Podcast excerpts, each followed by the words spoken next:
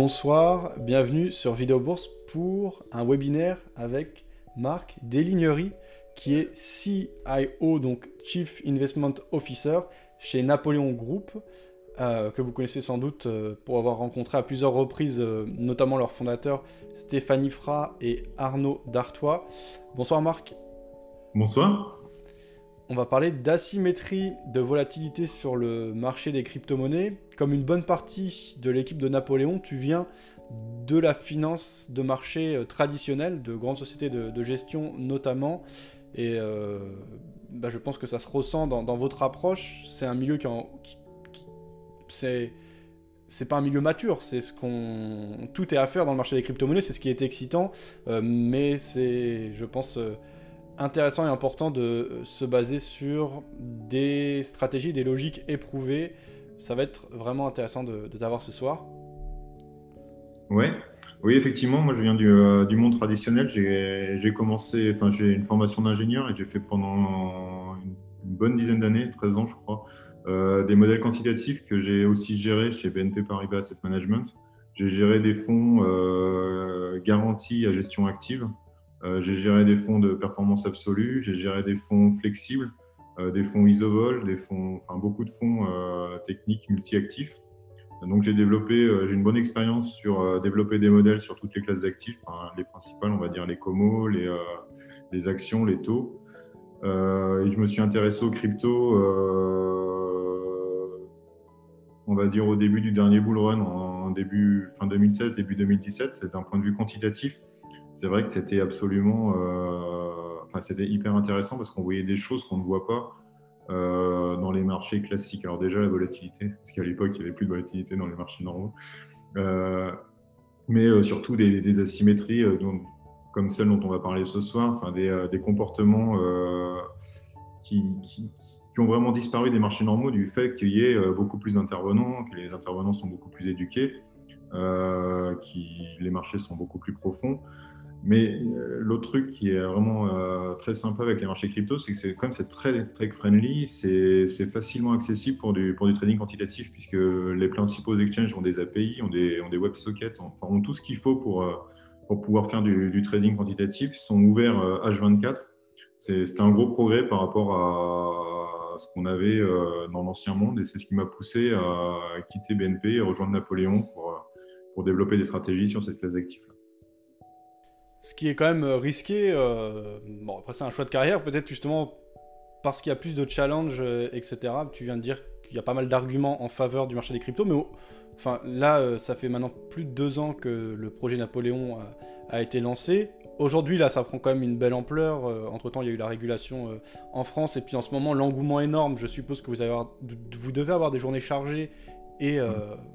Bah, voilà, vous, étiez déjà là, vous avez mis en place euh, une infrastructure solide. Maintenant, euh, forcément, l'engouement et l'intérêt. Euh, voilà, mais en tout cas, une prise de risque de ta part dans ta carrière, a priori. Oui, mais elle était assez calculée. Déjà, je quittais un monde que je connaissais bien, mais pour rejoindre des anciens collègues, puisque parmi les trois fondateurs, il y en a deux, Stéphanie Fry et Jean-Charles Dudek, qui étaient mes anciens collègues, donc que je connaissais très très bien.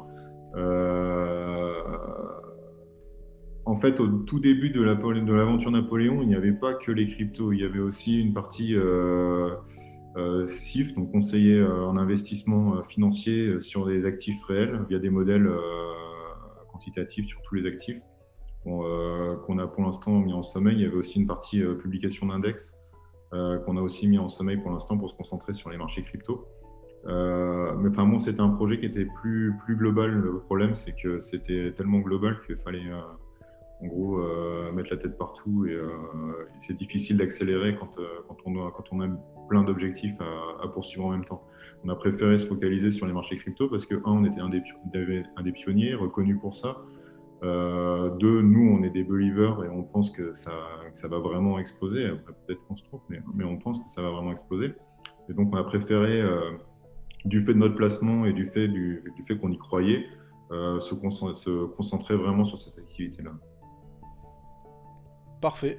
Eh bien, euh, si tu le souhaites, euh, partager ton, ton écran et hum, aujourd'hui, on a un sacré rebond du Bitcoin, mais comme on en discutait juste avant de démarrer, ça fait suite la semaine dernière à une correction assez brusque.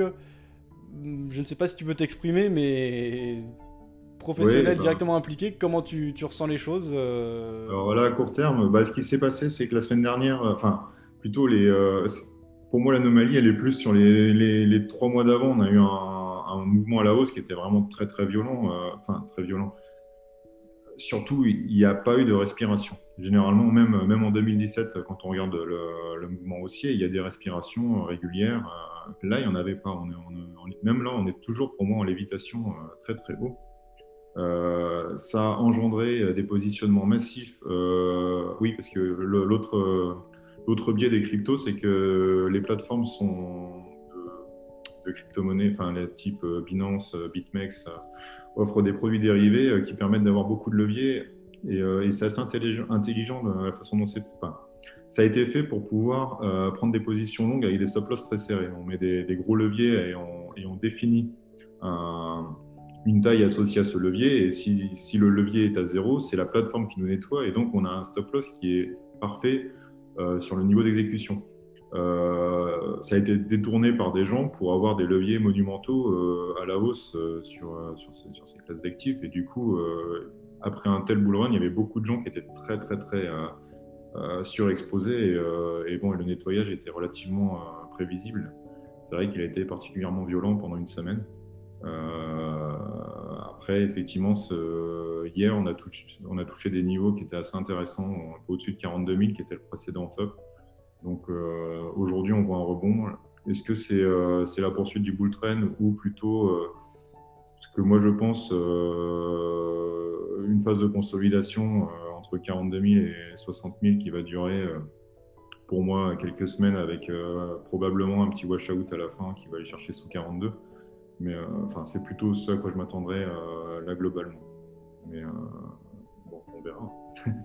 si ça part, euh, on suivra.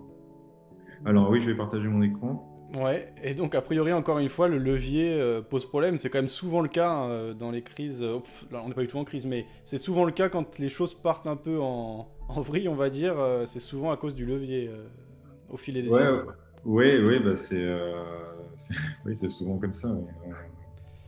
Ok, j'ai ton écran. Ok, hop. Euh, là, c'est bon? Oui. Et. Bah, Je sais pas si tu préfères le mettre en plein écran ou. Ouais, justement, je cherche. Euh, normalement, c'est ça. Non, ça marche pas.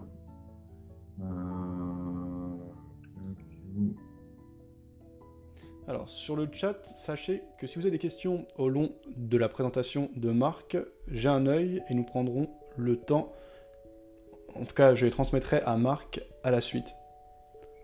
Euh, comment je peux. Question très bête sur un PowerPoint.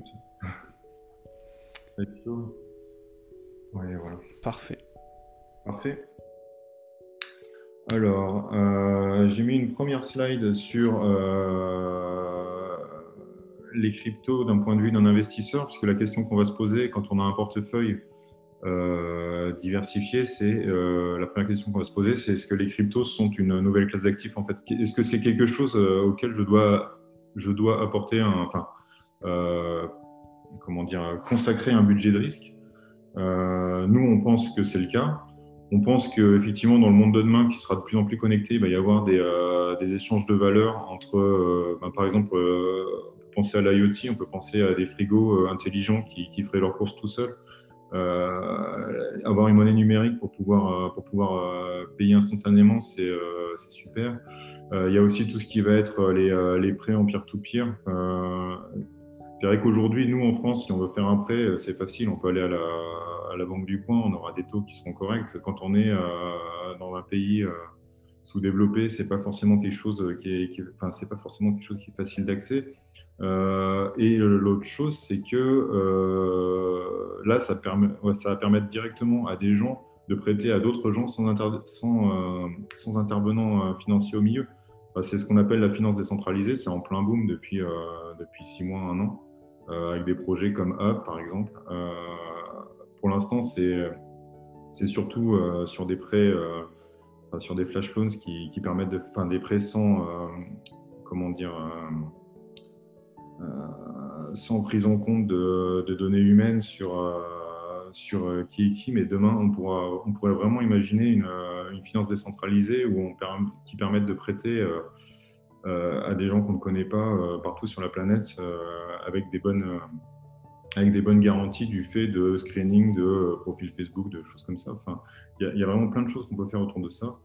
Il y a tout ce qui est technologie blockchain qui permet, qui permet de de, zapper les middle office. Euh. Enfin, on pourrait très bien imaginer, typiquement dans le monde de la finance, des fonds d'investissement où euh, toutes les valorisations se font de façon automatique, euh, avec juste un oracle qui pousse les, valeurs des différents actifs chaque jour. ce qui permettrait de faire des choses qu'on ne fait pas bien aujourd'hui, comme par exemple des, des performance fees client par client sur, le, sur les, exactement leur point d'entrée quand, euh, quand on a des, fonds de performance absolue, par exemple. Ben, il y a plein de petites subtilités comme ça qui, qui, se, pourraient se faire de façon complètement automatique euh, par, des, par des technologies blockchain. Donc on pense que c'est vraiment quelque chose qui va, qui va se développer dans le futur. Il y a aussi tout ce qui est tokenisation d'actifs réels, par exemple. On peut imaginer euh, des, des, immeubles qui pourraient être tokenisés, ce qui permet de, de, les vendre par, tout petit bout de façon beaucoup plus simple. Il y a aussi de, euh, des, tentatives d'émission de, dette tokenisée qui ont été faites par, euh, par, la Société Générale et sa, et filiale Forge. et puis, d'un point de vue plus macroéconomique, il y a aussi la situation dans laquelle on est depuis, depuis quelques temps, depuis plus de dix ans maintenant. Depuis la crise de 2008, la réponse des, des, grandes banques centrales a été d'injecter énormément de liquidités dans le système pour, pour le tenir à flot. Hein. Euh, c'est euh, quelque part le, fait que ça marche est lié au fait que, euh, si je prends par exemple le cas de la Fed, au fait que bah, le dollar, tout le monde en est long, c'est la, devise de référence mondiale. Personne n'a intérêt à ce que le dollar baisse, donc le dollar ne baisse pas trop. Et, les, banques centrales en profitent finalement pour, injecter de plus en plus de liquidités. Mais on a l'impression qu'en ce moment, enfin, il y a un moment où on arrive un peu au bout de, la chose et, euh, avoir un hedge contre ça, euh, il y a beaucoup de gens qui. Enfin, le hedge naturel avant c'était le gold. Euh, il y a beaucoup de gens qui pensent que le, Bitcoin en particulier est un, gold numérique du fait que son nombre maximum est capé à 21 millions et qu'il n'y en aura jamais plus. Euh, c'est quelque chose qui, prend pas mal d'ampleur. Après, euh, le, statut n'est pas encore prouvé. Hein. Les, premiers tests sont maintenant. Mais c'est vraiment quelque chose qui, pourrait le porter euh, dans, le futur. ça, c'est un graphe de, la population adulte qui n'a pas de compte bancaire mais qui possède un téléphone portable pour montrer la, réserve de puissance en fait, pour l'utilisation des technologies blockchain pour les échanges de valeurs. Euh, nous, on pense que c'est vraiment quelque chose qui, peut prendre, de façon massive dans les, années qui viennent. Alors, si on regarde le Bitcoin, euh, je me suis pas mal concentré sur le Bitcoin, à vrai dire, sur cette présentation. Je n'ai pas trop parlé des autres cryptos comme l'Ether, par exemple, euh, parce que la première d'entre elles, la plus grosse, c'est le Bitcoin. C'est celle qui a un futur, c'est vrai qu'il y a un futur Ether depuis quelques semaines au CMI, mais la plupart des gens investissent sur le Bitcoin et, euh, les, principaux outils pour investir sur les cryptos sont aussi euh, souvent accès Bitcoin. Euh, là, j'ai mis la corrélation du Bitcoin avec différentes classes d'actifs. Et on voit que globalement, elle est, proche de zéro, ce qui est un très bon point pour, pour ajouter du Bitcoin en diversification dans un portefeuille. Maintenant, si on regarde la, la, la corrélation glissante, je crois que c'est une corrélation glissante 6 mois du Bitcoin avec le SPI, par exemple, là, on voit qu'effectivement la, moyenne est à zéro autour, mais euh, localement, euh, c'est n'est pas forcément à zéro. Ça peut monter, euh, ça oscille entre moins 40% et 40%, ce qui est quand même pas neutre. Et le point qui est intéressant avec cette, corrélation glissante, c'est qu'on voit que l'année dernière, lors de la liquidation du, 12 mars 2020, pour rappel, c'est la journée où, les marchés ont craché du fait de, d'appels de marge violente de pas mal de fonds leveragés. on voit que ce jour-là, le, Bitcoin a, beaucoup baissé en sympathie, enfin en sympathie ou pas en sympathie. Ce qui veut dire qu'il y, a des, acteurs qui ont été forcés par des, par des liquidations à couper leur position et donc ont coupé leurs positions les plus liquides et qui ont coupé du Bitcoin. Ça veut dire que en fait, le Bitcoin est déjà intégré comme actif à part entière chez pas mal d'utilisateurs. Euh, c'est vraiment l'information qu'on peut tirer de, cette hausse de Corel pile poil au moment où, euh, euh, tout s'est effondré. Et Marc, excuse-moi de te couper, mais c'était quand même une période vraiment cruciale. C'était un moment de panique dans la vie de tout le monde, et plus spécifiquement sur le secteur crypto avec euh, bah, ces problèmes euh, liés aux effets de levier, aux liquidités.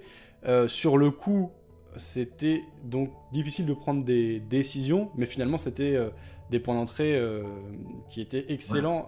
comment vous avez vécu ça en, interne pour Alors nous, il se trouve que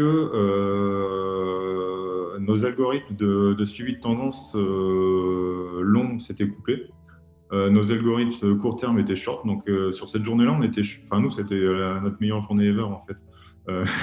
on, est, on était short de, Bitcoin sur, pendant la journée. On a coupé nos positions au milieu de la journée parce que c'était, enfin, on a fait une intervention manuelle discrétionnaire. On a appelé nos clients pour leur dire que, bah, vu les gains énormes, c'était bien de, réduire leur position. Ils, ils nous ont suivis, donc on a, globalement réduit nos positions.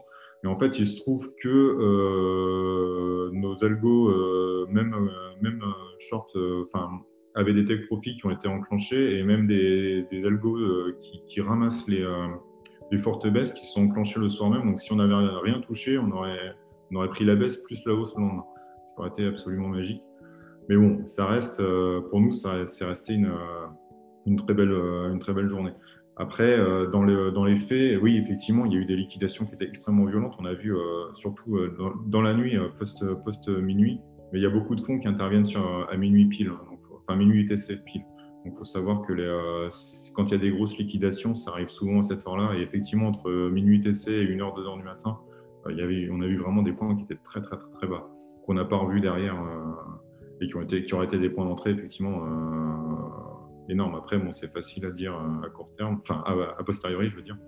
Euh, quand on est dans le feu de l'action, surtout avec les cryptos et, euh, l'amplitude des baisses, c'est pas la même. Généralement, même, quand on essaie de racheter un couteau qui tombe sur les cryptos, c'est toujours très très délicat. On est content au moment où on le fait, on est souvent beaucoup moins content dix minutes après, et on a très peur deux heures après. Et puis bon, parfois ça se passe bien, parfois ça se passe pas bien, mais c'est beaucoup. Enfin, le, côté psychologique est très difficile du fait de, la très forte volatilité. Ça, c'est sûr. Quand tu dis que vous shortez principalement euh, pour, pour prendre des shorts, vous êtes sur les futurs, euh, donc futurs Bitcoin et Ethereum, ou vous passez par des exchanges qui proposent euh, ce type de solution? Alors, on, est par des futurs, mais sur des exchanges non. comment dire, sur des produits non listés. C'est-à-dire qu'on n'est pas sur. on passe pas par les futurs du, du CMI. D'accord. D'ailleurs, on ne pourrait pas, enfin, si on peut sur l'Ether, mais que depuis euh, trois semaines. L'année dernière, on ne pouvait pas. Donc, généralement, on passe par des plateformes de dérivés euh, type euh, BitMEX, Binance pour les, les, plus, les célèbres et les plus liquides, surtout Binance d'ailleurs. BitMEX est moins liquide depuis, depuis l'affaire de, l'enquête du gouvernement américain qui va dater de septembre. Euh, Binance, c'est très très liquide. Après, il y a aussi des providers de des euh, liquidity providers enfin, des plateformes OTC comme euh, les plus grosses sont B2C2 par exemple en Europe, à Londres, qui permettent de, prendre des positions short aussi de, via des alors via tout ce qu'on veut en fait. On peut faire des CFD listés parce qu'ils ont ils ont la licence pour le faire. nous on fait des on fait du margin trade là-dessus. Ok. Ben merci et je te laisse reprendre. Oui, alors ensuite, euh, là j'ai tracé euh, la distribution des rendements du, Bitcoin depuis euh, janvier 2017. c'est les rendements 24 heures. Alors pour, pour densifier un peu, j'ai pris tous les rendements 24 heures, c'est-à-dire le rendement de minuit à minuit, de 1 heure à 1 heure, de, 2 heures à 2 heures, ainsi de suite. Donc il y a vraiment tous les rendements 24 heures glissants sur la période. Euh, à côté, j'ai rappelé le modèle de Black-Scholes, qui est un modèle qui est très utilisé en finance pour modéliser euh, les actifs financiers et qui généralement bah, marche relativement bien pour, pour, pour décrire les, instruments financiers. Le, seul défaut est dans, les, dans les queues de distribution à gauche, là, souvent il y a des, il y a des bah, euh, une partie de la distribution qui est très mal captée, ce qu'on appelle des queues épaisses à gauche, et c'est pour ça que les modèles de VAR euh, qui sont basés sur ce modèle-là sont souvent euh, assez peu performants, parce qu'ils ont tendance à sous-estimer ces événements rares. ici, on voit qu'on n'a pas, particulièrement ce problème. On a une belle gaussienne centrée un peu au-dessus de zéro, une espérance légèrement positive, mais c'est quelque chose qui, bon, qui, c'est un modèle qui vit très bien sur, sur, sur cette classe d'actifs-là. Et ce qui va être intéressant, c'est de tracer la même chose sur euh, des rendements 30 jours. Alors là, c'est pareil, j'ai pris tous les rendements, donc c'est de minuit à minuit, par contre, c'est tous les 30 jours, c'est-à-dire euh, du 1er au 30, euh, du, du, 2 au 31, ainsi de suite. pareil pour densifier un peu la, la distribution.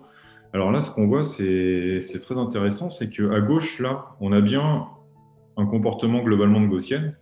par contre, à droite, c'est plus du tout le cas on voit, on voit qu'on a des queues qui sont très très épaisses.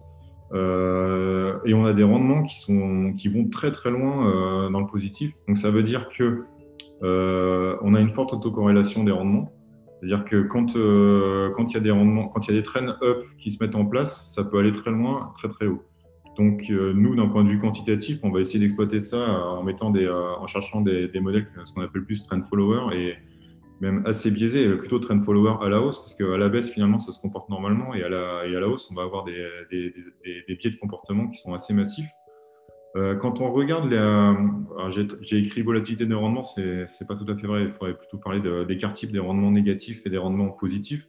On voit que l'écart type des rendements négatifs est de l'ordre de 35% si je l'annualise. Donc en fait, on est, on est sur les, euh, les écarts types qu'on voit euh, sur, une, sur une small cap. Enfin, 35%, c'est pas c'est pas énorme, énorme. Par contre, si on regarde les, rendements positifs, on a 85%, et ça, c'est vraiment monumental.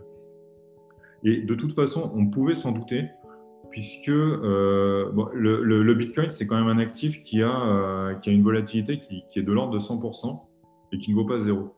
Euh, or, si on avait une distribution qui était à peu près centrée, avec une volatilité de l'ordre de 100%, ben, je ne sais pas, supposons qu'on fasse un, bah, x2 sur, enfin, par exemple, euh, plus 100%, enfin, comment dire, si, si j'impacte un portefeuille de moins 50%, par exemple, et eh ben, il va passer de 100 à 50, et si je lui rajoute 50%, un rendement de plus 50%, ben, il remonte que à 75. Si, si je, je, je, fais ces deux opérations puissance n, je, tends vers 0.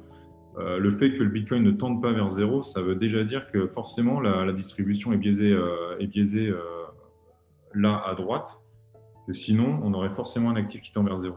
Et là, ça se confirme. On le voit, on le voit de façon très nette. Euh, et ça, c'est vraiment un biais qui est, euh, assez facile à exploiter et que, nous, on essaie d'exploiter le, plus possible.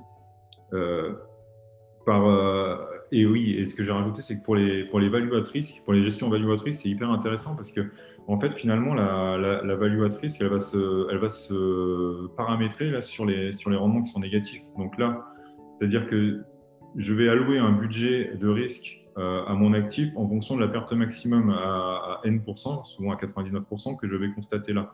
Donc là, je vais constater une perte à 99%, euh, supposons ici, là, qui va me permettre de,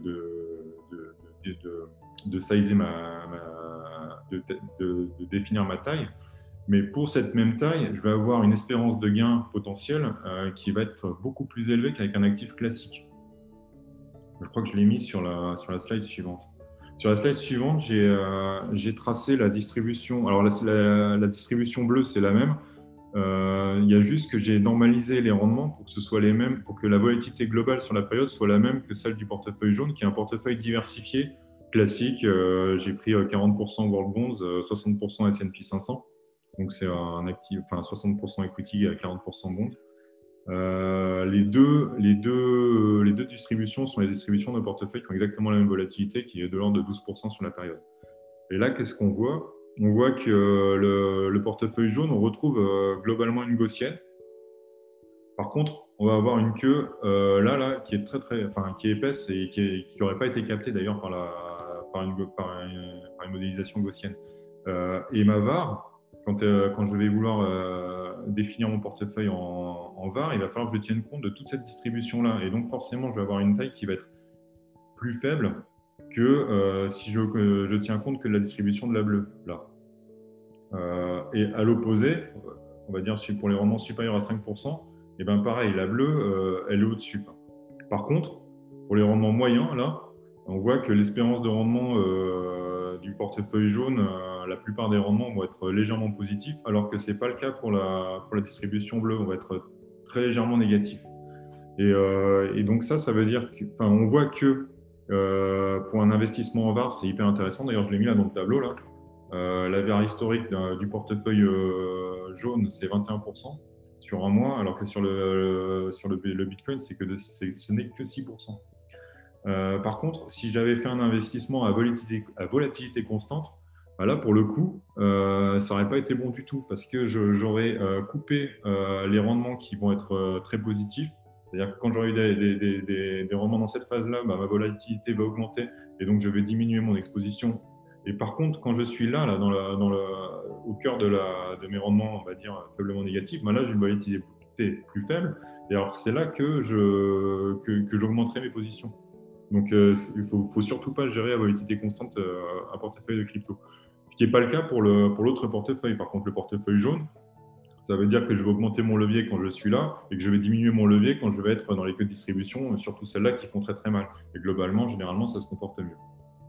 Euh, donc il y a vraiment une différence qui est, euh, assez marquée euh, et qui permet d'avoir enfin, permet d'avoir des optimisations de portefeuille qui sont vraiment sympathiques. ensuite, j'ai montré ce que ce que, ce que rajouterait du, Bitcoin en diversification, alors là, il n'y a pas que euh, l'effet distribution qu'on a vu euh, avant, il y a aussi le fait que ce soit, que ce soit pas corrélé.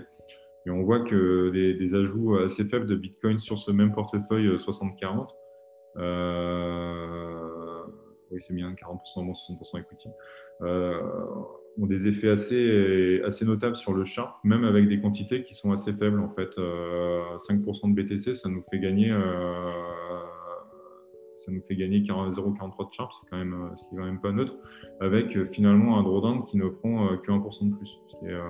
D'ailleurs, ce qui doit être pendant le trou de, de, de, mars 2000, 2020. Euh, pareil, évidemment, du coup, si le Sharp augmente, ça veut dire que les returns annualisés augmentent fortement pour une volatilité qui, bah, augmente moins, qui, ne prend qu'un seul point.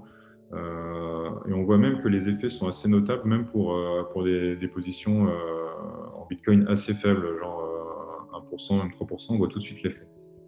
Là-dedans, quand je fais ça, je rebalance mon Bitcoin de façon euh, mensuel. C'est-à-dire que euh, chaque clôture de mois, euh, je ramène les poids de mes trois, de mes classes d'actifs à ben, soit 60-40-0, soit 39-5, 59-5, 1%. je rebalance juste le PNL en fait. mais il y, a, il y, a, avec le Bitcoin un moyen d'optimiser un peu ça. c'est ce que j'ai mis, je crois, sur la dernière slide. Là, il y a un moyen d'optimiser un peu ça, euh, euh, c'est utiliser des techniques qu'on utilise généralement pour des fonds garantis, euh, qui vont consister, plutôt que de rebalancer de façon mensuelle, rebalancer comme des fonds qui, marchent à, cliquer reset. C'est-à-dire que c'est des fonds dont on détermine un budget de risque. Par exemple, supposons que, là, dans l'exemple que j'ai mis, c'est un fonds reset annuel, cliquer 120%, perte maximum 10%. Qu'est-ce que ça veut dire? Ça veut dire que euh, j'ai un portefeuille qui vaut 100. Euh, je vais euh, à l'instant T0, donc le 1er janvier, placer 10% en Bitcoin, ce qu'on appelle le coussin, c'est les 10% que je peux perdre, donc c'est ma perte maximum, sans levier là pour le coup, puisque j'ai beaucoup de volatilité sur Bitcoin, donc j'ai pas besoin d'utiliser de levier. et mon 90% reste en produit monétaire. si cette valeur des 10% triple, et donc mon portefeuille passe de 100 à à, 120% en fait, euh, eh bien en fait je vais euh, ramener euh, mon investissement en Bitcoin à 10% du total, c'est-à-dire en fait à 12%, ce qui va permettre de cristalliser mes gains. Et l'autre subtilité, c'est qu'à une date anniversaire, donc là, là en l'occurrence c'est annuel, au 1er janvier de l'année suivante, je remets, quoi qu'il arrive aussi, ma poche de Bitcoin à 10%. Donc c'est-à-dire que si j'ai perdu 8 ou 9%, eh bien je remets 10% en Bitcoin. En fait, le fait de faire ça, ça va me permettre de, euh, entre guillemets, utiliser le, gamma, c'est-à-dire que je vais, euh, je vais pouvoir, euh, sur les trends à la hausse, en bénéficier jusqu'au cliquet. alors que si je fais du rebalancement mensuel, quelque part, je ne vais pas, entre guillemets, laisser, sa chance au produit. là, quand il y a un bull run, je vais essayer de l'utiliser le plus possible, enfin, pas le plus possible, je vais essayer de l'utiliser de façon assez sensible avant de réduire mon exposition. Et ça, ça permet de créer la, performance par rapport au balancement mensuel euh, qui est assez notable. Euh, j'ai mis la différence sur les deux courbes, euh, la bleue versus la, orange. Et même une différence de, de sharp entre les deux qui est, assez notable. du fait juste, en fait, ça c'est vraiment de l'exploitation pure et dure de, de l'anomalie qu'on voyait sur la, sur la distribution mensuelle tout à l'heure. Et voilà, euh, et, c'est tout ce que j'avais mis dans cette, dans cette présentation. C'est intéressant, c'est quelque chose qu'on ressent, euh, mais bien, euh, tu proposes ici des chiffres très concrets et une méthodologie proche de ce qu'on trouve a priori justement du côté de la, de la gestion classique, une manière en tout cas de, de représenter les choses de manière plus concrète c'est intéressant. Et si j'ai bien écouté euh, ta présentation, on peut dire qu'on a euh, finalement un déséquilibre, donc euh, le terme asymétrie, donc le risque est finalement relativement faible par rapport aux gains que l'on peut espérer si on se base sur les dernières années d'évolution et a priori, il n'y a pas de raison que du jour au lendemain on change, même si c'est toujours possible sur les marchés. Il faut bien qu'on se base sur le passé pour anticiper l'avenir. Et vu l'engouement, vu les flux actuels, je vois pas pourquoi ça changerait. Euh, juste, peut-être tu l'as dit, mais sur quels actifs se basait cette étude? Est-ce que c'était exclusivement sur Bitcoin et Ethereum? Est-ce que c'était sur le top 10, le top 50 euh, des plus grosses caps? Oui, ça c'était basé sur le Bitcoin depuis 2017 et effectivement de façon. Alors euh, depuis 2017, mais ça marche encore mieux avant. Mais euh, et oui, effectivement, ce sont des données historiques. Effectivement, il y a un point qu'on n'a pas soulevé, c'est euh, combien de temps ça va être valable. Parce que ça, cette anomalie-là, c'est sûr que ça ne va pas durer non plus à vitam aeternam. Bah, il y a deux possibilités. Soit effectivement le, bah, la distribution se ressent, c'est-à-dire que les cryptos vont à zéro. Ça, c'est possible. Hein. C'est pas notre scénario, mais c'est possible. Euh, soit euh, eh bien, il y a de l'acceptation. Et euh, de l'acceptation, eh bien, ça va se voir par bah, finalement une volatilité qui va baisser in fine. Et donc une distribution qui va se recentrer aussi tout naturellement. ça, c'est plutôt notre scénario. Donc nous, on pense que plus le temps va aller, plus, la volatilité va se recentrer, moins les, trend followers vont, vont marcher, ça c'est sûr du moins, c'est notre point de vue, mais on pense qu'on a, encore quelques, années avant que ce soit vraiment le cas. Quand le projet Napoléon a été lancé, euh, donc je pense à partir de 2017, et puis c'est vraiment concrétisé en 2018, notamment avec euh, l'ICO, euh, qui a généré donc les NPX tokens, c'était plutôt une première impulsion donnée par les particuliers et aujourd'hui, on a l'impression que c'est dans ce nouveau bull run que les institutionnels ont pris la mesure du phénomène et euh, ben, participent largement à la hausse, à l'augmentation des, volumes et, l'augmentation des cours. Est-ce que c'est quelque chose que tu confirmes et que tu ressens? Oui, ah oui, clairement. Euh, alors, il y, a quand même plusieurs choses. Oui, effectivement, euh, en 2017, c'était très porté par les particuliers. Euh, à vrai dire, c'est pas non plus euh, complètement étonnant parce qu'il y avait quand même plein de choses qui étaient, enfin, des valorisations qui étaient stratosphériques pour des projets qui étaient à peine écrits sur enfin, juste des white papers. il y avait quand même plein de choses qui étaient ahurissants et beaucoup de, beaucoup de débordements, hein, beaucoup d'excès. Et d'un point de vue institutionnel, c'est quand même assez difficile d'aller d'aller justifier des investissements dans des choses pareilles. Euh, après, il y a eu aussi beaucoup de frilosité du monde financier traditionnel. Euh, on va dire, moi-même, j'ai mis beaucoup de temps, en fait, à accepter le Bitcoin. Hein. J'ai commencé à regarder, on était en 2011-2012. et ma première réaction a été c'est une bulle. Parce que le truc, forcément, ça faisait que monter. Et pendant des années, enfin oui, jusqu'en 2015, 16, 17, j'ai pas regardé plus loin que ça parce que ça avait un comportement de bulle, point, final. Donc, euh, il y a beaucoup de gens qui, ont eu du mal à, s'y intéresser, qui, enfin, du point de vue euh, professionnel. Là, maintenant, effectivement, c'est beaucoup moins le cas. Euh, on voit, en fait, pour, pour, mesurer l'impact des investisseurs, il suffit de voir les, encours de Grayscale. Grayscale, c'est un asset manager américain qui propose des, des fonds, des trusts, en fait, qui permettent d'acheter, en fait, comme une equity, euh, des, fonds euh, dont tout le capital est investi ben, soit en Bitcoin, soit en Ethereum. Le principal est en Bitcoin. Et les encours de Grayscale, euh, c'est de l'ordre de 25 milliards, entre 25 et 30 milliards, je crois. là, à l'heure actuelle, c'est quelque chose qui a complètement explosé sur les, sur les derniers mois. et ça, c'est une bonne mesure de est-ce que les investisseurs institutionnels ont commencé à s'intéresser ou pas aux crypto-monnaies? Effectivement, pour les, pour les Nord-Américains, c'est vraiment l'arrivée d'un ETF qui va changer les choses. Il y a un ETF en cours euh, de lancement au Canada. Euh, on va voir ce que ça va donner, mais euh, ça, peut clairement donner un coup de boost aussi. On commence à voir des sociétés qui essayent de diversifier leur trésor. Enfin, là, il y a eu deux, deux, gros, deux grosses mises en lumière avec d'abord MicroStrategy qui a fait une qui a fait un, pari all-in sur le Bitcoin en fait, euh, qui devient en fait quelque part un proxy de Bitcoin euh, même s'ils ont encore leur activité de, de provider de, d'un logiciel de data warehousing. Euh, et il y a bien sûr Tesla qui a commencé à diversifier aussi ses réserves de cash en Bitcoin. Donc la question c'est est-ce que ça va être un succès ou pas? Mais si, si ça devient un succès, euh, c'est clairement quelque chose qui, pourrait, euh, qui pourrait se spreader dans, le, dans un avenir assez proche. En tout cas, nous, on le voit de notre côté, on voit beaucoup d'intérêt euh, qu'on ne voyait pas il y a encore un an ou deux ans, c'est sûr. et c'est vrai que du point de vue des particuliers, l'intérêt, il a toujours été là. du point de vue des institutionnels, c'est plus récent. vous, au niveau de vos activités, euh, c'est une part importante, la, gestion sous mandat. Je crois que c'est accessible à partir de 100 000 euros, euh, me semble-t-il.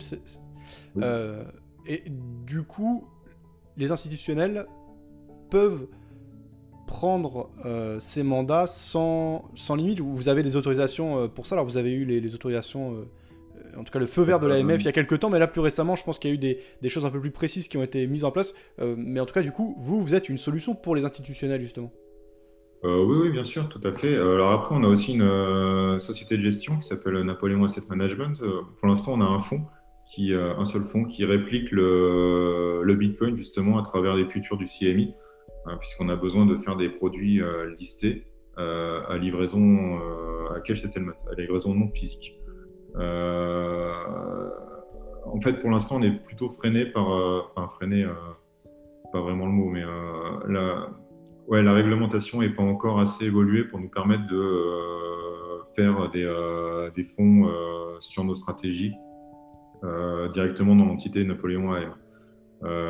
mais enfin, la France est quand même un pays qui, qui essaie d'évoluer bien sur, ces sujets-là hein, par rapport à d'autres.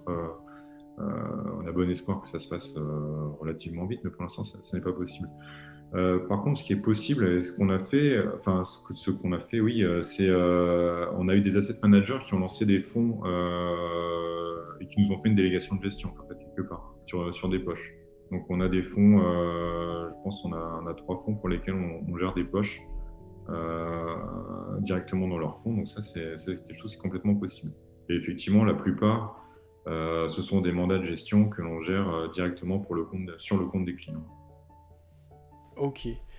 Je sais aussi que dernièrement, il y a eu un lancement important chez vous, c'était Nabot, donc en fait l'application qui permet de répliquer un bon nombre de stratégies automatiques, je sais pas combien il y en a, sans doute plusieurs euh, dizaines, euh, et qui est directement connecté à des exchanges euh, majeurs tels que Binance, etc. Donc le client final là en l'occurrence plutôt particulier peut-être. En tout cas, c'est beaucoup plus accessible. si je comprends bien, hein, parce que je n'ai pas testé concrètement les, les, stratégies, je commence à suivre et voir. donc, le client a un compte par exemple sur Binance et il peut, via un système ça se passe via API, euh, euh, mais en gros, son, son, argent ne quitte pas euh, son compte, son wallet sur Binance. Il s'abonne, suit automatiquement vos signaux et cela coûte un certain montant mensuel. Est-ce que tu peux nous en dire plus peut-être? Oui, effectivement, il y a.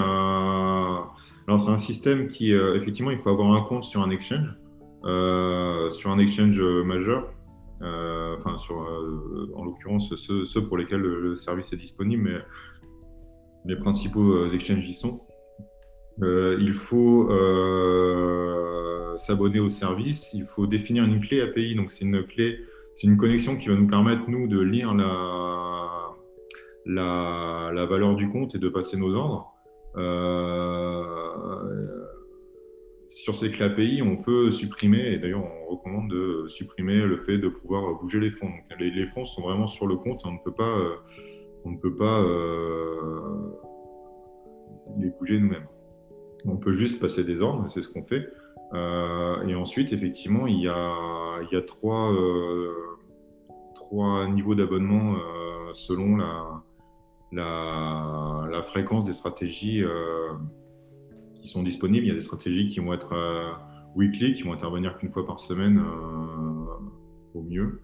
Euh, il y a des stratégies qui vont être un peu plus dynamiques, jusqu'à quelques stratégies, ouais, quelques stratégies qui, qui, pour le coup, tournent toutes les heures, qui sont beaucoup plus haute fréquence et qui sont dans le dernier pack. ça permet effectivement de faire des allocations. En ce moment, on travaille aussi, enfin, effectivement, il y a beaucoup de stratégies et c'est pas forcément facile de s'y retrouver. On travaille en ce moment beaucoup à, proposer euh, à travers une météo, en fait, une segmentation de nos stratégies. C'est-à-dire qu'on va essayer de segmenter, enfin, pas tellement de nos stratégies, mais une segmentation du marché qui serait euh, efficace sur nos stratégies. Si effectivement notre segmentation ne permet pas de dire que telle stratégie sera meilleure que l'autre dans telle configuration, ça ne sert à rien. Mais si on arrive à identifier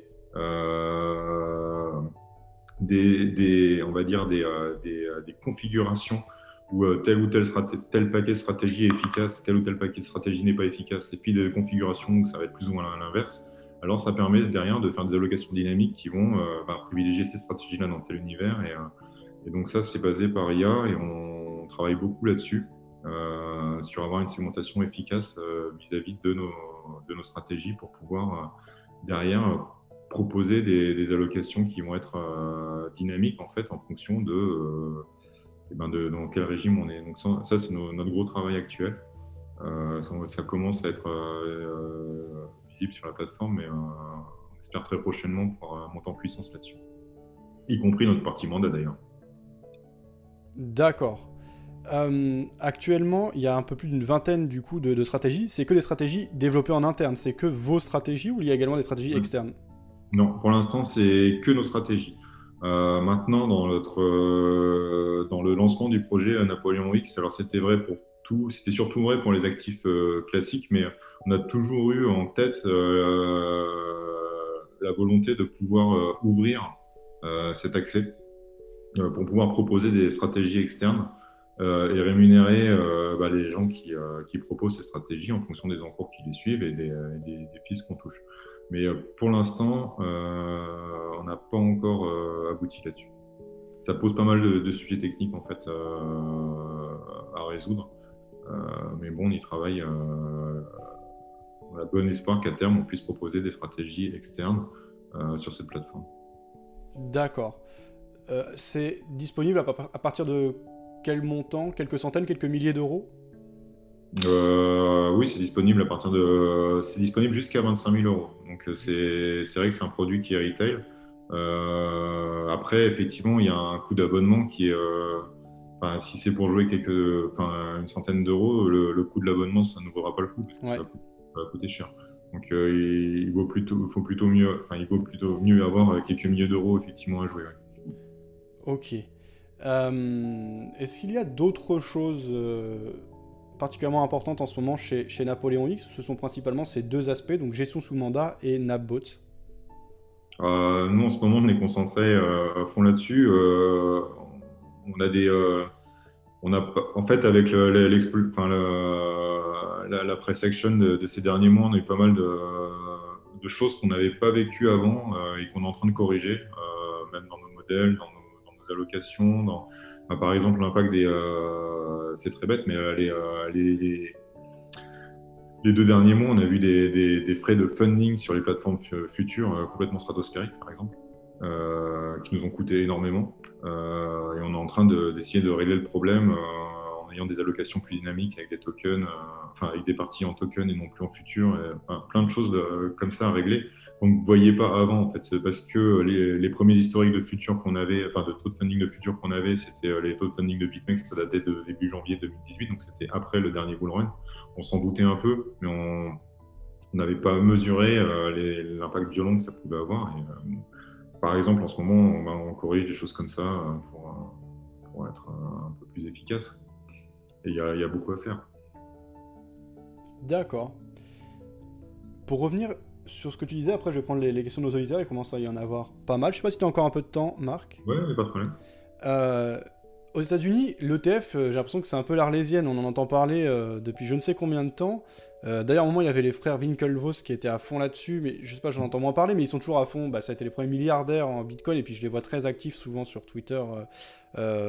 mais pourquoi en fait ça, ça, prend autant de temps? Et aussi, ça me semble spécifique aux États-Unis, puisqu'en Europe, je crois qu'il commence à y avoir un certain nombre d'ETF euh, disponibles, euh, il me semble. Je sais pas, peut-être euh, je me trompe. Ouais, alors je crois que c'est ce qu'on appelle des ETP. des, jeunes chatbots. Après, la différence est assez faible. mais oui, en fait, c'est surtout dû au fait qu'aux États-Unis, les ETF, ils ont, des, ils ont une réglementation qui fait que ça, ça les avantage beaucoup. et ils ont des ETF surtout et ils ont un marché très très développé des ETF. Nous en France, on, avait tendance à, enfin du moins en Europe, on avait tendance plutôt à utiliser les futurs. Euh, il est vrai que les ETF, justement, euh, par exemple pour une exposition à S&P, euh, ça s'est beaucoup rebalancé des futurs vers les, e vers les ETF parce que justement les, les, les fils de funding sont nuls.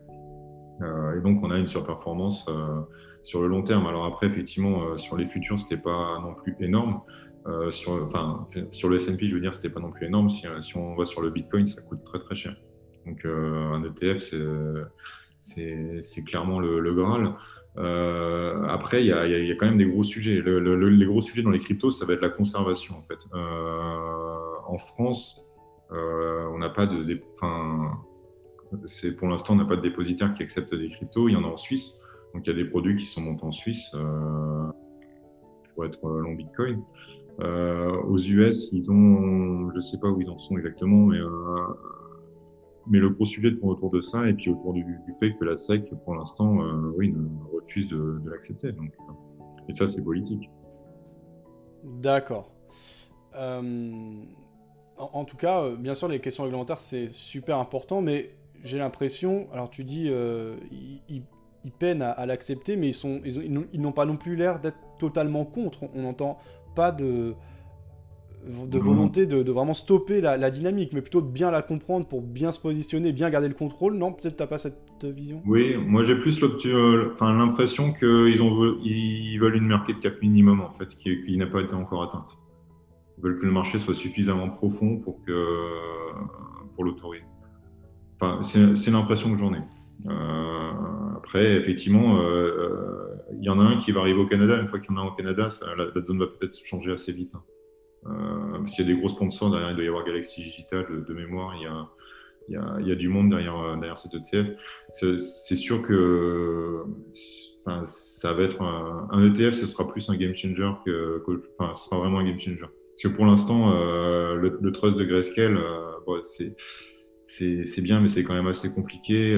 Les fees sont assez élevés. Hein. C'est quand même 2% de management 39% de management fees juste pour être long Bitcoin, euh, alors que c'est quand même quelque chose qui est relativement facile à faire sur les exchanges, mais encore une fois, euh, un fonds euh, peut difficilement acheter des tokens parce qu'il va falloir qu'il fasse la conservation. Et, donc, il faut qu'il trouve un dépositaire qui accepte de, de les conserver. Et ça, c'est pas facile. Très bien. Merci Marc pour ces réponses, c'est très précieux. toi, ça, ça, t'est sans doute naturel, mais pour bon nombre de particuliers, qui est une part majeure de notre audience, ces problématiques et cette manière de voir les choses, ben, c'est quelque chose d'important. Donc ben, merci pour ces précisions. Je vais prendre quelques questions de nos auditeurs. Alors, voyons. Euh, Crypto Trading qui nous disait Que pensez-vous de l'usure et de la dette? Les crypto-monnaies peuvent-elles régler cela? Juste pour élargir un petit peu la, question, c'est vrai que la base du Bitcoin, c'était quand même, suite à la crise de 2008, euh, on va sortir du marché euh, centralisé, justement, on va créer un produit décentralisé. C'était porté là majoritairement par les, euh, les libertariens aux États-Unis, donc avec cette idéologie assez anti-système. Et là, on, en sort un peu puisque on rejoint la finance plus classique, mais avec des solutions d'ouverture. le Bitcoin en soi est vraiment limité à 21 millions, donc reste quand même, on parle souvent de l'or numérique, l'actif qui est semble le mieux à même de lutter contre euh, l'inflation et euh, l'impression monétaire, ce qui est un sujet euh, imminent, imminemment d'actualité avec les, injections massives qu'on a depuis la crise du, Covid. Bref, je te laisse répondre. Oui, oui. Bah, sur l'usure, oui, là, c'est plus quelque chose qui a complètement explosé l'an dernier, qui s'appelle la, la, DeFi, la finance décentralisée, oui, et qui permet de euh, qui va permettre dans le futur, euh, effectivement, tout ça, le, fait de pouvoir faire des prêts en peer-to-peer, euh, c'est-à-dire sans, sans, intermédiaire bancaire au milieu, c'est quelque chose qui, existe déjà, mais à toute petite échelle. Même si, par contre, c'est valorisé comme si c'était déjà là depuis longtemps. mais mais oui, c'est quelque chose auquel moi je crois beaucoup, le fait de le fait de pouvoir euh, faire des prêts automatiques, de pouvoir placer euh, et de pouvoir emprunter aussi euh, directement de particulier à particulier. Avec des techniques de, screening et notation d'ailleurs qui seront plus, plus abouties que ceux auxquels les banques peuvent vraiment accéder pour le moment, puisqu'elles ont, elles ont un nombre d'infos limité, elles ont un nombre qui a un nombre d'infos limité sur les users. Et, on peut contourner ça pas, mal, enfin, pas mal contourner ça avec les, finances décentralisées. Du moins dans les, dans les, systèmes de notation d'emprunteurs. De, euh, donc, moi, pour moi, c'est vraiment quelque chose qui, bah, qui a le vent en poupe, qui a, pas mal, euh, qui, a déjà vraiment beaucoup explosé. Et euh, quand on regarde les protocoles défis actuels, il y, a, des milliards qui sont bloqués dedans. Ce qui bloque en ce moment, c'est plus les fils, parce qu'ils sont beaucoup, pour pas dire la quasi-totalité, sont sur la chaîne blockchain Ethereum et les fils sont assez monumentales. On espère que le passage à Ethereum 2.0, c'est un peu plus technique, mais, mais bon, globalement, la, chaîne Ethereum, qui est la deuxième plus grosse chaîne, fonctionne en système de proof of work comme le, Bitcoin, c'est-à-dire que en gros, il y a, besoin de miner des, euh, des Ethers pour, euh, enregistrer les transactions. Et, la chaîne Ether essaie de, essaie de basculer à terme sur un système de proof of stake où ce sera plutôt les, euh, les détenteurs d'Ether qui, qui valideront les transactions et en fonction du nombre d'Ethers détenus, eh bien, on aura plus de pouvoir pour, valider les transactions. Et donc, si ça, ça se passe, ça devrait permettre de déjà d'utiliser beaucoup moins de puissance de calcul, euh, deux, d'être beaucoup plus rapide dans les validations, et trois, euh, de pouvoir valider beaucoup plus, en fait, ce qu'on appelle scaler. Quoi. Euh, et donc, si ça, ça, se passe bien, on verra, c'est ça qui permettra l'envol, pour moi, de la finance décentralisée. D'accord. Et d'ailleurs, ces derniers jours, on a eu une explosion du token BNB, le token de Binance, par rapport à ça, parce que ça devient impraticable sur Ethereum à cause de la hausse de ses frais et que leur nouvelle solution Ethereum 2.0 n'est pas encore prête, alors que Binance ont été très réactifs a priori et euh, leur euh, écosystème ah. en a largement bénéficié. C'est ça en gros ce qui s'est passé? Bah, C'est-à-dire qu'effectivement, oui, pour, euh, bah, Binance, ils sont, ils, sont, ils sont hyper forts pour, euh, pour répliquer ce qui marche, hein, globalement. Et effectivement, les transferts d'argent euh, sur, euh, sur les chaînes Binance, sur les BSS, ça coûte quasiment rien, alors que sur les chaînes Ethereum, c'est très cher. Donc aujourd'hui, beaucoup de gens, nous-mêmes d'ailleurs, on utilise pas mal la, chaîne Binance pour envoyer, envoyer ou recevoir des tokens, quasiment tout le temps. D'accord. Alors, prenons une prochaine question. notre auditeur, donc Darkblade, qui nous disait bonjour, y a-t-il un, montant minimum d'entrée pour intégrer Napbot Alors, on a déjà parlé de, ça, euh, du coup, euh, euh, on, y a déjà répondu. Il n'y a pas vraiment de montant minimum, mais un montant maximum de 25 000 euros pour les Napbots. mais du coup, est-ce qu'on peut en prendre plusieurs abonnements Ah oui, oui, on peut prendre plusieurs abonnements. Par abonnement, 25 000 euros maximum, et vraiment de minimum. Mais comme le disait Marc, attention, c'est quand même un, abonnement mensuel, donc il faut déposer un montant pour que ce soit cohérent et profitable, ce qui est l'objectif. D'ailleurs, les, rendements sont vraiment incroyables sur toutes vos stratégies pour le moment. Euh, toutes les stratégies fonctionnent bien. Est-ce qu'il y a un, turnover? Est-ce que quand il y a une stratégie qui n'est pas performante, vous la sortez pour atteindre de tels euh, niveaux? Non, dans, le, dans les stratégies qu'on montre, il y a. Euh, je ne crois pas qu'on en est sorti. Donc, d'ailleurs, on, donne la possibilité de jouer contre les stratégies. Euh, s'il y en a une qui devienne euh, particulièrement pas performante, euh, on, peut, on la jouer à l'envers. non, après, par contre, il, peut y avoir des, subtilités dans les, taux de funding, par exemple, typiquement sur les, sur les futurs, oui, qui nous a coûté assez cher sur le, sur le mois de, de janvier et de février. S'il y a beaucoup de turnover, il va y avoir des frais d'exécution. Euh, qui sont, il va y avoir du slippage d'exécution aussi, parce y a un cours. En fait, toutes ces stratégies-là, elles sont, elles sont calculées sur un cours de clôture euh, bah, lit ou daily euh, qui est précis. Euh, évidemment, quand on exécute, si on a bots, on va passer marché par, par, petite taille. Donc on va faire une espèce de T-WAP en fait autour de la zone, mais il va y avoir un slippage. On va pas passer exactement sur le, sur le cours qui, qui qui va être utilisé pour calculer la stratégie, qui est juste euh, euh, le cours. Euh, on utilise CryptoCompare pour, pour notre, notre provider de, prix. on n'aura pas exactement le prix de CryptoCompare. Et donc ça, effectivement, si le turnover, si on prend des stratégies avec beaucoup de turnover, ça peut jouer quand même pas mal. Enfin, c'est quelque chose à garder en tête. D'accord. tu, je, pense que le fait qu'il y a encore une bonne partie du monde institutionnel qui, soit réticent.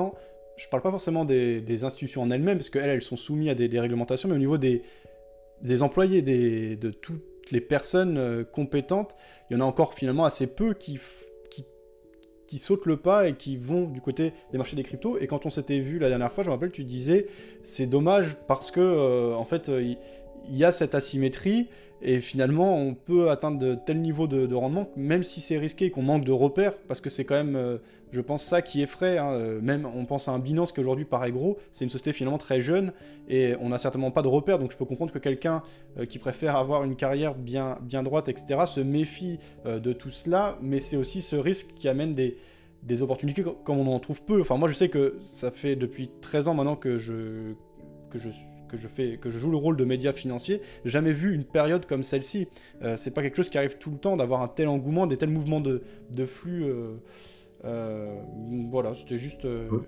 Ah oui, bah, on peut même résumer, on peut même rajouter que c'est le Bitcoin, c'est une succession de bulles. Enfin, c'est qu'il y en ait une, c'est déjà assez rare. Qu'il y en ait deux, c'est très très rare. Là, on doit être à la 5 ou 6e. Enfin, il y a eu celle de 2013 en x2. C'est-à-dire, il y a eu euh, deux bull runs monumentaux. Il y en a eu un avant, d'ailleurs, en 2010 aussi. Il y a eu 2017. Euh, là, il y, a, eu 2019. Il y en a eu un mini jusqu'en jusqu'en juillet. Là, là, il y en a une grosse depuis, euh, depuis quasiment les bas, d'ailleurs, de mars dernier, depuis un an. oui, c'est sûr que c'est quelque chose qui est, est absolument monumental. Enfin, d'un point de vue statistique, ça arrive jamais. Euh, effectivement, non, mais c'est vrai que quand on, dans le milieu traditionnel classique, euh, on peut quand même faire euh, bah, justement les futurs qui sont aussi émis sous réserve, toujours pareil, que le dépositaire accepte les futurs, même si ce sont des futurs cash settlement, les futurs du CAV, mais ça permet de s'exposer. alors après, là pour le coup, il y a quand même des taux, on est bien placé pour le savoir, il y a des taux de, de, de funding qui sont assez assez élevés, mais ça permet d'avoir des expositions et même d'avoir des stratégies sur le Bitcoin euh, dans l'univers classique. Maintenant, euh, ça dépend des sociétés de gestion, mais euh, les, institutionnels ont beaucoup d'objectifs en ce moment. Il y a pas mal de stop qui vient du côté ESG. E le Bitcoin n'a pas bonne presse. Bon, après, pas forcément. Enfin, pas forcément non fondé, hein. mais n'a pas bonne presse côté ESG. pour, les, sociétés françaises, ça va souvent être un frein. après,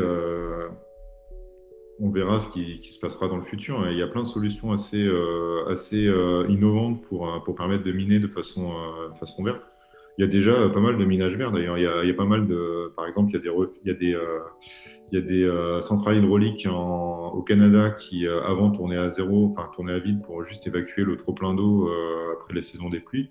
maintenant, à la place, ils minent du Bitcoin. Il y a pas mal de projets de chauffer de l'eau de piscine ou de, des chauffe-eau de euh, de, de, bâtiments, de, gros bâtiments qui pourraient se faire en, minant, ou euh, oui, des systèmes de radiateurs. Il y, a, plein de choses qui, émergent qui permettraient de, de, pouvoir miner euh, à risque énergétique zéro, puisqu'on récupérerait la, la, chaleur produite, ou parce qu'on on a des trop pleins, des, pleins que de toute façon il faut, évacuer. Il y a l'image. Enfin, mais pour l'instant, c'est pas le cas. Et bien sûr, euh, quand, on, quand on parle de ça, on nommait euh, souvent de la consommation de, euh, énergétique des systèmes en place. Parce que c'est vrai qu'on parle souvent de, la consommation du réseau Bitcoin, de la consommation électrique du réseau Bitcoin qui serait égale à, la, consommation d'un pays comme, je crois, l'Autriche sur un an. oui, mais si on regarde les systèmes Visa Mastercard, c'est monstrueux, c'est bien, bien plus, mais, vraiment bien, bien plus. Après, euh, ça permet aussi de faire un nombre de transactions qui est euh, bien, bien supérieur. Hein. Euh, on n'est pas du tout sur les mêmes ordres de grandeur.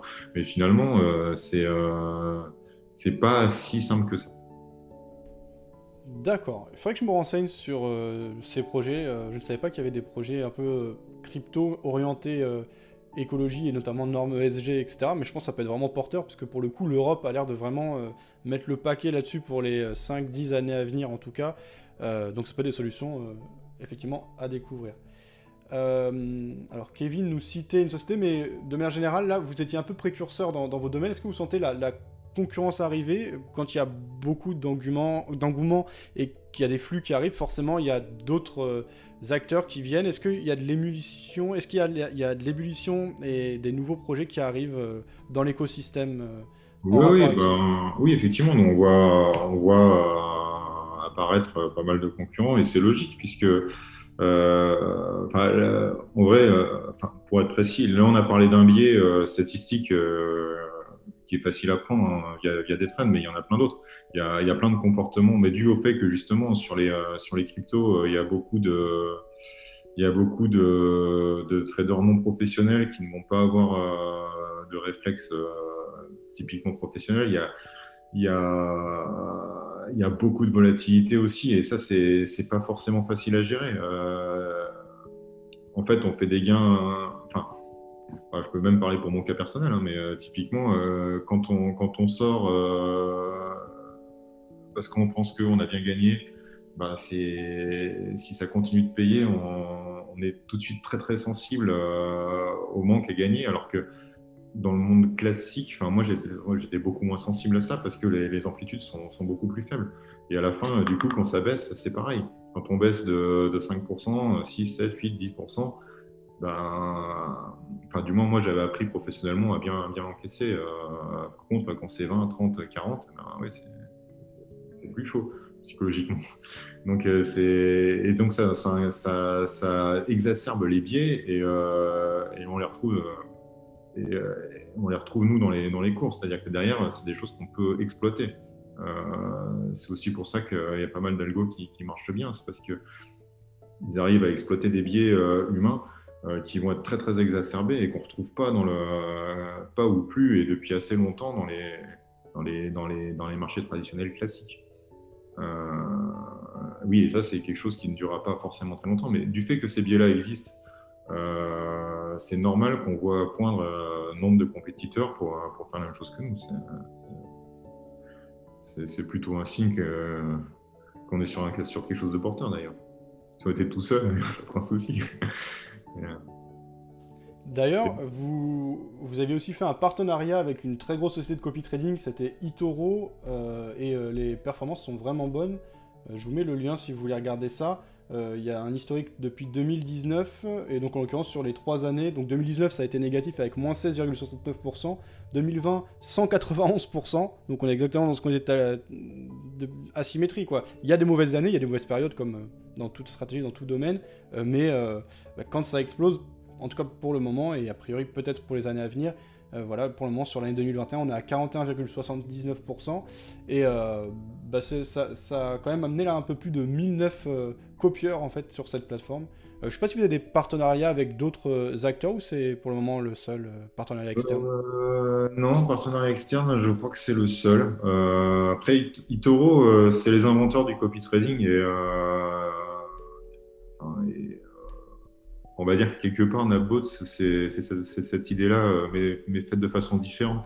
Mais euh, le copy trading, c'est quelque chose auquel on croit pas mal, on croit vraiment beaucoup en fait. Euh, enfin l'idée, je pense que vous connaissez, mais en gros c'est, c'est, sur sur Itoro par exemple, on ouvre un compte, on gère le compte comme c'est notre compte, on le gère à nous, et il y a des gens, enfin les qui peuvent choisir de de, nous copier. Et donc, s'ils si nous copient, chaque fois qu'on passe une opération, ça passe une opération automatiquement sur leur compte. Euh, et euh, ça, quelque part, ça gamifie euh, énormément le, rapport à, la gestion d'actifs. Et, nous, on trouve que pour les, un public plus jeune, enfin, on va dire moins de 40 ans, ça parle beaucoup plus que, que, le fait d'aller à son agence bancaire et de voir des, des listes de fonds éligibles à son assurance vie, euh, des rapports tous les six mois, un an, euh, au mieux. Enfin, là, on peut copier, on peut, on peut se désinscrire quand on veut. Bah, comme sur Nabots, on peut, on, peut, on peut se mettre sur une stratégie, on peut switcher sur une autre. c'est beaucoup plus, beaucoup, vraiment beaucoup plus ludique. Ouais. Et nous, ça parle plus aux jeunes. Certes, par contre, il faut trouver le bon équilibre parce que justement, toutes ces normes euh, et, toutes ces règles et toutes ces études et, euh, que l'on retrouve dans la finance classique, elles ne sont pas là pour rien. Et euh, bah, il faut trouver quand même le, bon équilibre pour filtrer et avoir les bons outils, en tout cas pour mesurer la, véracité, la fiabilité d'une stratégie. donc moi aussi, hein, c'est clair que je suis pro copy trading, nouvelle technologie et que ça parle plus aux jeunes, etc.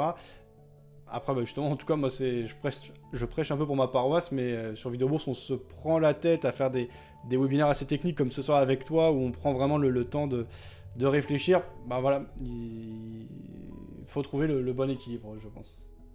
Oui, non, non, mais c'est vrai qu'effectivement, il y a, y, a, y a dans, les, euh, dans, le, on va dire dans l'approche classique euh, une réglementation de tout ce qui va être gestion de l'épargne qu'on retrouve plus trop, parce qu'en fait, on contourne ça en fait, avec les, euh, avec les, euh, les copies portfolio type Itoro. Euh, et oui, côté protection de l'investisseur, il y aura. Enfin, on pense que la, que, la, que la réglementation va évoluer dans les, dans les années à venir. Et, aujourd'hui, c'est très libre, ça le sera certainement beaucoup moins dans, quelques années, ça c'est sûr. Mais on pense que c'est quelque chose qui, même de façon plus contrainte, sera beaucoup plus plus ludique et devrait, devrait au final s'imposer. Euh, c'est vraiment notre vision, en tout cas. Ok. Dernière question que je prendrai, c'est une remarque de Navy qui nous disait Vous n'avez pas encore vu la prochaine Alt Season, disait-il euh, avec euh, un sourire. ça, c'est une réalité. évolution des principaux tokens et principalement le Bitcoin. Et puis, dans un second temps, une variation des altcoins, des, des coins alternatifs, euh, c'est quelque chose qui, est réel, ce concept de alt season? Euh, Ouais, ouais. Bah, en 2017, il y en a eu deux ou trois. Euh, oui, on, bah, quand il y a une season. Bah, le, mois de février ressemblait quand même pas mal, pas mal à une season sur pas mal de choses. Hein, mais, mais oui, effectivement, quand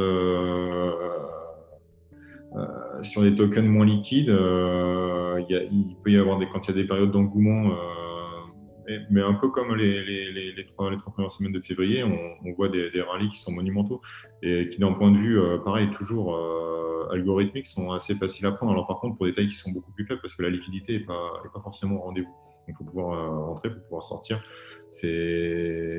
Alors ça typiquement c'est clairement pas quelque chose pour pour une gestion institutionnelle parce que ou alors des arbitragistes ou des choses comme ça, mais il faut pouvoir quand même passer des détails. Il faut plus les tokens sont petits, plus on a une chance qu'ils disparaissent du jour au lendemain. Enfin, il y, a quand même pas mal de, choses côté sécurité qui vont avec ça. Mais oui, effectivement, on a parlé beaucoup du Bitcoin et de l'Ether. Nous, on s'intéresse surtout, on va dire, au top 10 derrière on va pas tellement chercher plus loin. Mais avec euh, ce top 10, il y, a, plus de volatilité et euh, des, comportements qui sont encore plus exacerbés. Euh, maintenant, on ne présente pas énormément de stratégies, je crois, dessus, du moins sur NapBots, du fait qu'il faut pouvoir gérer la liquidité, justement. mais, voilà, oui. c'est clairement quelque chose. c'est clairement quelque chose où on peut trouver beaucoup de biais monumentaux, même. Parfait. Merci Marc pour ton temps, pour ces réponses. Euh, Napoléon, je vous laisse le lien, que ce soit vers le site principal de Napoléon Group ou vers Nabots. Marc, est-ce que tu es présent sur les réseaux sociaux? Est-ce qu'on peut te retrouver euh, quelque part ou tu communiques uniquement à travers euh, Napoléon? Oui, je suis présent sur les réseaux sociaux, mais juste de façade. je, l'avoue que j'y vais pas beaucoup. Mais bon, oui. Sinon, par Napoléon, oui, je suis, complètement joignable. Et euh, ton rôle précis, donc Chief Investment Officer, est-ce que tu es plutôt du côté stratège et tu élabores des stratégies, puis des techniciens, des programmateurs mettent tout cela en, pratique? Est-ce que c'est ça ton rôle chez Napoléon? Oui. je développe les stratégies beaucoup avec Stéphanie Franck, l'un des, des, des cofondateurs. Euh, moi, principalement, je, développe des stratégies. Euh, l'implémentation est faite par une équipe IT derrière. Euh, après, je, veille à ce que, du moins pour les mandats, ça soit bien implémenté. Je fais aussi la gestion du fonds, Napoléon Bitcoin Fund, donc qui réplique, le, qui réplique le, le Bitcoin via les futurs du CMI. voilà, tout ça. Parfait. Eh bien, c'était un plaisir. J'espère qu'on aura l'occasion euh, de se retrouver. Je te souhaite une bonne soirée. Je te laisse le mot de la fin. Merci. Au revoir. Eh bien, on terminera là-dessus. Bonne soirée à tous.